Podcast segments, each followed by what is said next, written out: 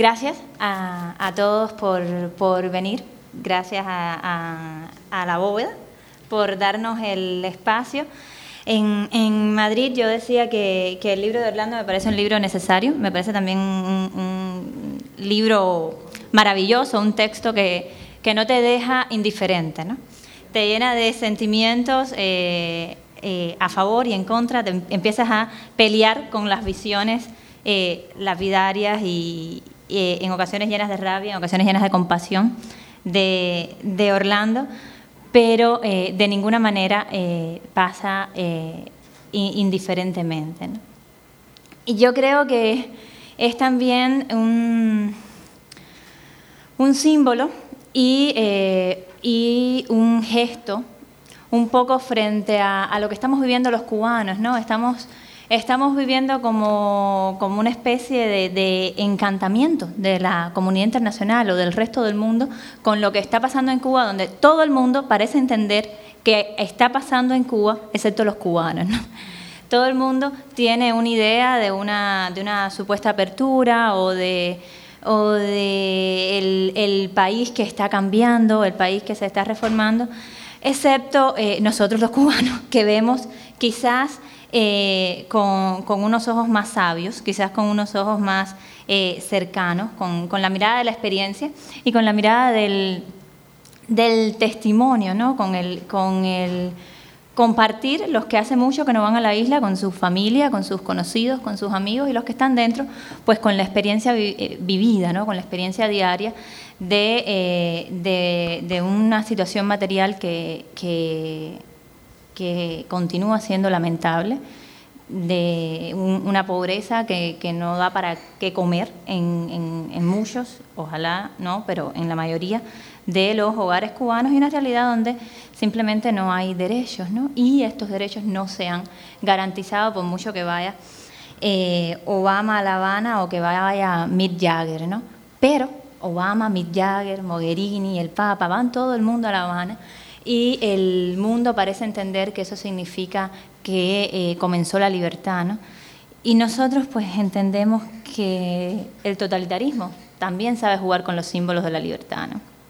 Que el régimen de La Habana descubrió que puede dejar a, a, Mick Jagger cantar, eh, los que escucharon a Mick Jagger hace 20 años eh, y fueron presos por tener el pelo largo o por vestirse de manera alternativa, pues lo ven con, un poco más de amargura, ¿no? Pero para el resto del mundo significa, mira, están, están los Rollins en La Habana o está Chanel caminando por Prado, aunque eso sea eh, totalmente prohibitivo para, cualquier cubano eh, normal, para cualquier cubano eh, común. Y parece, o pareciera, que lo único que no importa en el, en el, en el concurso de, de las naciones, o quizás para, para decirlo más eh, cercano, lo único que no le importa a la opinión pública es precisamente qué están pensando los cubanos, ¿no? O por lo menos es lo único que no parece tan relevante, ¿no? Es más interesante que tiene que decir eh, Obama, que me parece muy bien, eh, que vaya a la isla, que,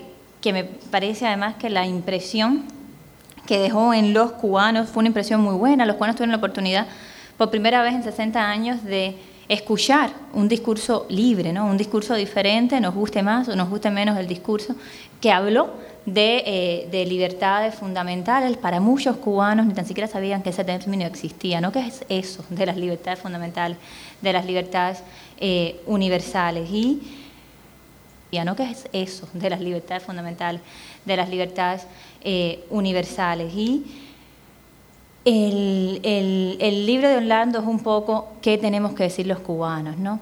Qué tenemos que decir además cada cubano, no significa que todos pensemos lo mismo, ¿no? Es una mirada muy cruda de la, realidad, muy, cercana a la realidad, aunque está totalmente atravesada por, su visión de, y, y, por su valoración de los sellos. Y a mí me parece necesario que eso pase, es decir, ojalá más personas empiecen a preguntarse qué es lo que quieren los cubanos. ¿no? Por eso estamos promoviendo, de hecho, una iniciativa como, como Cuba Decide, ¿no?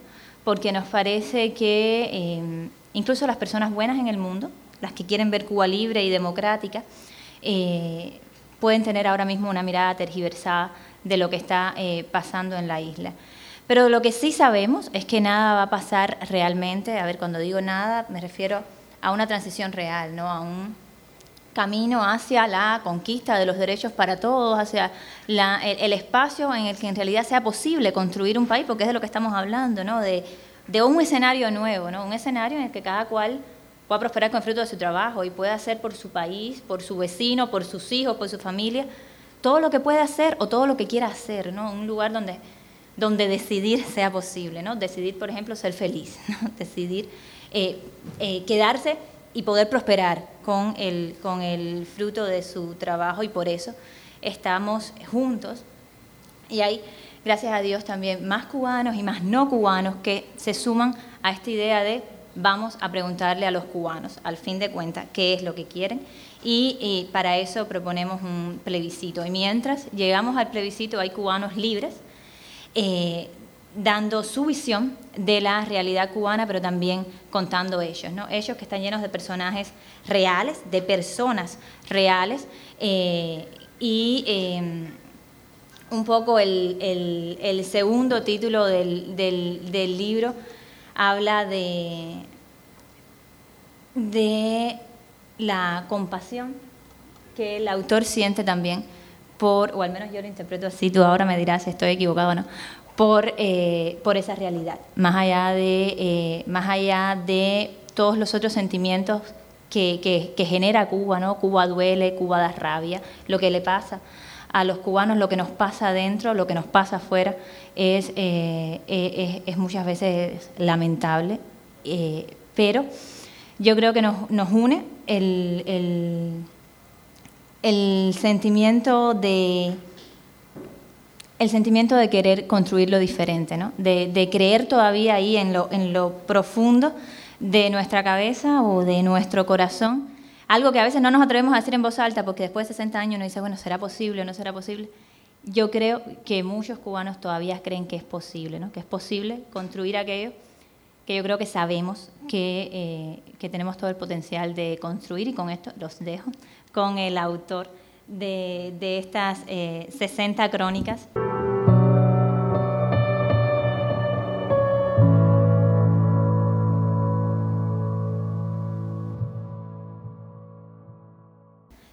Amar con suerte, los unos a los otros, de mirarnos a los ojos tal vez, pero, pero con afectación también, ¿no? Como de repente un amigo me decía, es que ya siento que en Cuba no puedo decir te quiero, ¿no? Mirando a los ojos, porque como que hasta ese cierto nivel, como que a veces el amor salva y, te da un espacio de, para escapar, para escapar juntos o para construir un, búnker, un, búnker interior, a veces ni eso. Eh, por supuesto la familia protege muy poco ya contra eso yo a mi madre en Cuba eh, la eh, deploré, ¿no? me sentí sentimientos duros hacia ella. Me estaba impidiendo ser yo con treinta y tantos años, ¿no? Me estaba haciendo vulnerable, como que me fui de mi casa, en primer exilio, me fui a otra casa. ¿Pero por qué? Porque te decía que no, que no, que no. Porque me amaba, y me amaba desde su pavor. No te metas en esto. Claro. Y me empieza a, y si mi madre, y eso le pasó al sexto con su madre, al grafitero Danilo Maldonado Machado, aunque ahora esa situación ha cambiado, esa señora una vez me llamó y me ofendió por teléfono. Me dijo, tú eres el que vas a meter preso a mi hijo porque tú estás recibiendo. Evidentemente la seguridad del Estado la intimidó y si mi madre hubiera tenido que llamar a Rosa María Payá o a Iván Sánchez y ofenderla, lo hubiera hecho. Entonces yo en ese momento eh, ya no puedo amar abiertamente a mi madre, ¿no? Porque veo que la miseria la ha hecho miserable. Por supuesto, yo sabía que no era así, ¿no? Yo lograba ver, pero lo veía. Y lo veía en mi vecino y lo veía en mi primo, que por cierto fue, trabajó en Villamarista. Y dicen ahora que está trabajando en una empresa eh, de carne, ¿no? Que ya él se quitó de todo eso. Y yo no me lo compro. Es triste que yo no me pueda comprar una historia de mi primo, a quien quiero. O sea, es como que no es normal la vida, de ninguna manera. Tampoco te quiero describir un universo orwelliano gris, etcétera, o sea, como que la gente lo, resuelve con un carnaval, con una rumba, pero no es normal. Y cuando yo pongo YouTube, todavía me doy el gustazo a hacer eso. Cualquier entrevista de YouTube, sea de Martín Noticias, o sea por un canal de la Florida, o sea de un gran reportaje objetivo y profesional de la BBC, que a veces son buenos, o sea el cómico Conan, eh, Conan O'Brien, que va a Cuba y hace una comedia, yo detecto en, el traspatio, en el, en el plano terciario de la playa, mira, mira ese cubano como le miente, y ellos no se dan cuenta. ¿no? O sea, como que yo siento la mentira, la risita, el labio que se mueve y un lenguaje extra. Mira cómo miente ese cubano para decir cualquier cosa. Puede ser desde, desde que es feliz o desde que está muy bravo y que va a denunciar al gobierno o de que fue a una protesta frente a la embajada eh, de Ecuador en La Habana o frente a la embajada de México en Ecuador, como está pasando ahora por una crisis migratoria. No me los creo. No me creo a los cubanos. Si te digo otra cosa, te mentiría. Entonces, de alguna manera, a la vez una tomada de mano o unos ojos que brillan en un minuto de diálogo entre dos desconocidos cubanos, puede ser en Zaragoza, pero puede ser en, en La Crosse, en Wisconsin, me dice, todavía el alma intacta está ahí, todavía me, los creo, todavía los amo. Entonces es muy, muy, muy difícil, ¿no? Pero a nivel normal de organizar espacios institucionales donde las cosas sean más suaves, más, no, es fallida, es fallido ese espacio no es concebible. A mí eh, llevaba a veces extranjeros de, People in Need, de otras organizaciones que van a Cuba a ayudar clandestinamente a la sociedad civil, y los llevaba a una paladar privada para apoyar al sector privado cubano. Para, para apoyar al sector privado cubano, ¿no? Ja, ja, ja. A la tercera, cuarta vez, por hablar esto más o menos, hubo otras cosas, no te, nosotros no conspirábamos, ¿no?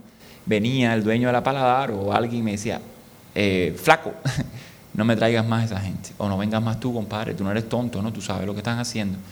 Yo le decía, sí, sé lo que estoy haciendo, te he traído como 200 dólares en una semana, dame algo, ¿no?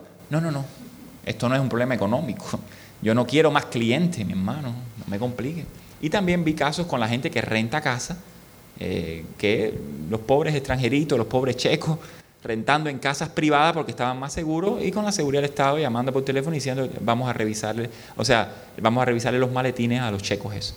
Y la persona, además conozco personas que rentan casa y me lo decían, la persona abrirle la casa. O sea, en Cuba, eh, más allá de la cosa política, eh, todavía no se ha creado ni siquiera un empresario ni un funcionario público que sea capaz de decirle al Estado, lo que tú quieres hacer, amigo mío, necesitas hacerlo de manera legal, no me puedes venir a, coaccionar para que yo te abra las maletas de un cliente mío sin una orden judicial o no puedes venir al Ministerio de Salud Pública a meter un pie si no traes una orden institucional y correcta. O sea, nuestro nivel es prepolítico, nuestro nivel es preinstitucional. La devastación civil del tejido institucional en Cuba es a nivel de desierto. No, no, ni siquiera tenemos suficientes videocámaras como en el universo de George Orwell, ¿no? Para filmarnos todo el tiempo, aunque los chinos han metido bastante cámara en Cuba pero sí tenemos un mecanismo absolutamente corrupto de, nada, que, puede que nuestros primeros capitalismitos y nuestras primeras democracitas van a arrastrar, puede que arrastren ese legado, ¿no? Sino ese legado que es lo que sabemos hacer. ¿Cómo se trabaja en un cupete en Cuba? No tengo que hacerle cuento a usted. Usted compra el puesto de trabajo, un taller de gasolina. ¿Cómo se trabaja en un taller de gasolina? Usted compra el puesto de trabajo, no a una mafia, al gerente, que es miembro del Partido Comunista probablemente. A partir de ahí, tengo amigos que trabajan en gasolineras, a partir de ahí todos los días usted le pasa 5 o 10 dólares, depende, el equivalente, a ese, a ese gerente para mantener el puesto. Lo mismo las cajeras, lo mismo no sé qué. Y el sistema funciona maravillosamente. Además, yo estoy feliz con que funcione así. Ya somos eso. Cuando llegamos a Miami, no vamos a contentarnos con ganar 1.500 dólares y pagar no sé cuánto. Vamos a ver de qué manera damos un palo y sin robarle a nadie, porque un defalco o una corrupción al Estado, o eso no es robar. en Cuba es resolver, y, porque ¿a quién le robaste? A nadie. Entonces, la lógica está tan trastocada que yo mismo, ¿no? Si cuando tengo que, para ir a un dentista, dar 10 dólares, pues los doy. No, además, esos 10 dólares no te pienses que estoy desplazando a la viejita que va a tener que esperar por mí. No, la viejita no la van a atender de todas formas, o tiene que esperar un mes. Simplemente a las 9 de la noche yo puedo resolver, porque soy joven, porque conozco a las dentistas jóvenes, porque no puedo resolverme yo un turno porque tengo los 10 dólares. Si no los tengo, bueno, pero la viejita va a esperar de todas formas tres meses. O sea, entonces eso se va trayendo como una apatía, como una sensación de irrealidad, que a Mauri y yo la estábamos hablando los otros días, ¿no? De que, mira, por muy mal que nos vaya, la poca basura que podamos hacer, a veces uno recupera una sensación de realidad, ¿no? Que se asocia, se asocia también con lo, la normalidad, ¿no?